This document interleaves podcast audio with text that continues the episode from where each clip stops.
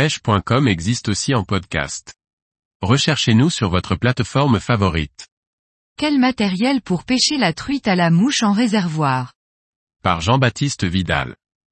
Afin de pouvoir pêcher efficacement en réservoir, il est important de disposer d'un large panel de matériel, cannes, moulinets, soie, pour faire face à toutes les situations et conditions.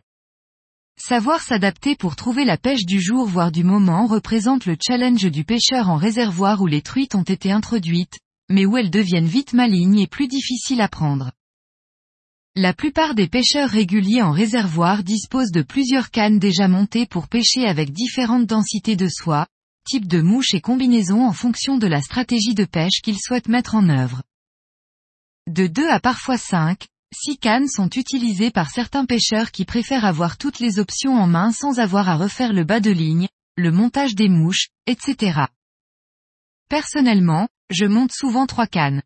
Une canne en soie flottante pour pêcher en sèche, en sèche nymphe, en noyer, ou au kiro astérisque, en subsurface, voire au streamer près de la surface. Une canne montée en soie intermédiaire pour pêcher au streamer et au kiro, entre deux eaux. Une canne en soie plongeante S5 ou S6 pour pêcher plus au fond soit au streamer, soit au boobies. En réservoir, les cannes font généralement entre 9 et 10 pieds, un pied égale 30 cm. Une canne de longueur de 9,6 ou 10 pieds sera un avantage pour gagner en distance et lancer plus loin, particulièrement du bord. Personnellement, j'utilise la canne Sage Sonic en 10 pieds soit de 7 qui est une canne douce et puissante à la fois.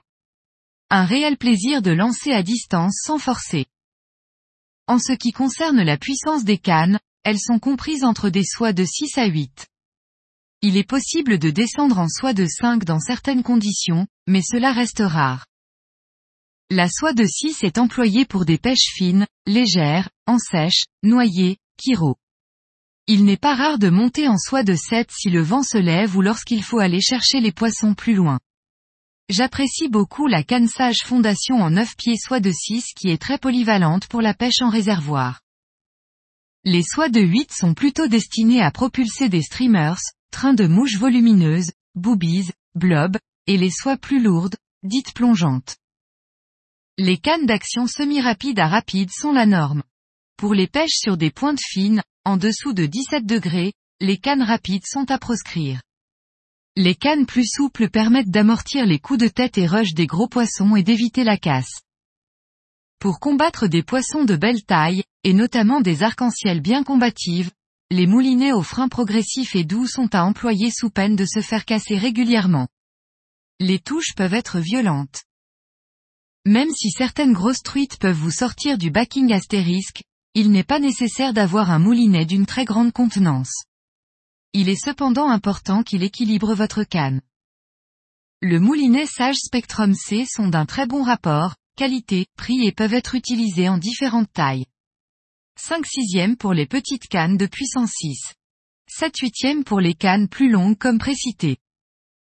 Le pêcheur en réservoir utilise une large sélection de soie durant ses parties de pêche. De la soie flottante à la soie super plongeante pour s'adapter aux conditions et à l'humeur des poissons. Soie flottante, pêche en surface et subsurface. C'est-à-dire en sèche, sèche nymphe, pompon, washing line, noyer et kiro.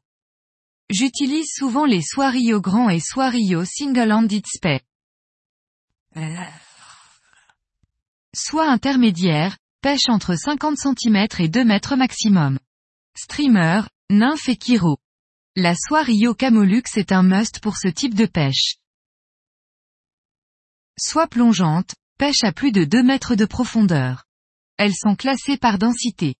Plus le numéro est important plus la soie plonge vite. S2, S3, S4, S5, S6 et S7. Le numéro indique la vitesse de plongée en pouces, inch, sec. Un pouce égale 2,54 cm. Donc une S3 coule à 7,6 cm par seconde par exemple. La série de soies Phasum ont été créées pour cette utilisation et se lancent très facilement.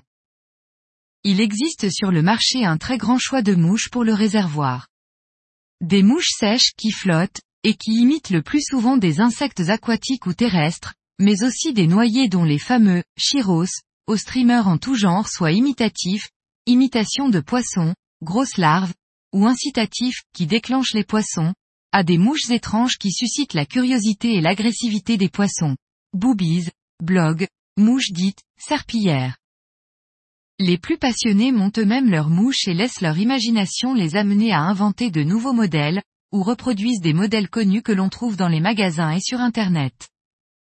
Kiro, technique de pêche où l'on utilise des imitations de chironomes, larves du moustique, en montant souvent un train de deux à trois mouches sur son bas de ligne. Booby, mouche non lestée avec de gros yeux en faume ou mousse.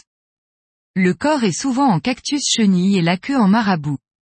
On utilise un à trois boobies en soie plongeante.